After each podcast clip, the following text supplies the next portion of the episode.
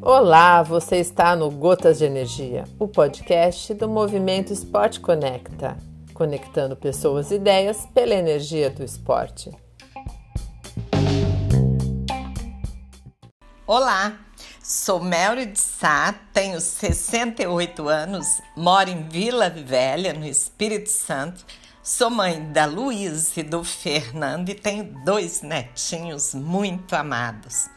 Eu sou Master Coach, Master Trainer em Programação Neurolinguística, Master Coach Cognitivo Emocional e Comportamental, sou reprogramadora vibracional e sou ativista quântica. Eu estou muito feliz com essa oportunidade que a Ali me deu de falar com você, atleta, sobre o despertar quântico e como você pode resolver seus problemas, realizar seus projetos utilizando os princípios quânticos da física quântica aplicáveis em quase tudo. Atualmente, a física quântica é um assunto universal. Não está mais restrito à ciência e nem tampouco aos físicos muito pelo contrário, sabe? A discussão sobre a física quântica deixou o ambiente da física e atingiu o grande público. As pessoas cultas e não cultas, os jovens e adultos, homens e mulheres, lideranças, atletas, religiosos, os místicos e ateus.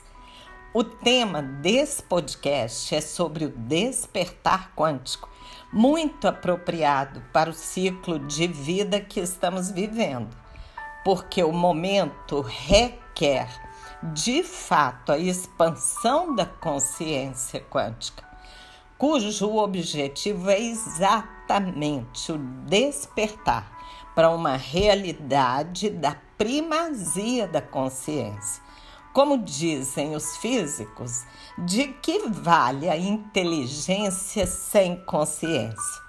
Aliás, essa fala é do Amit Goswami.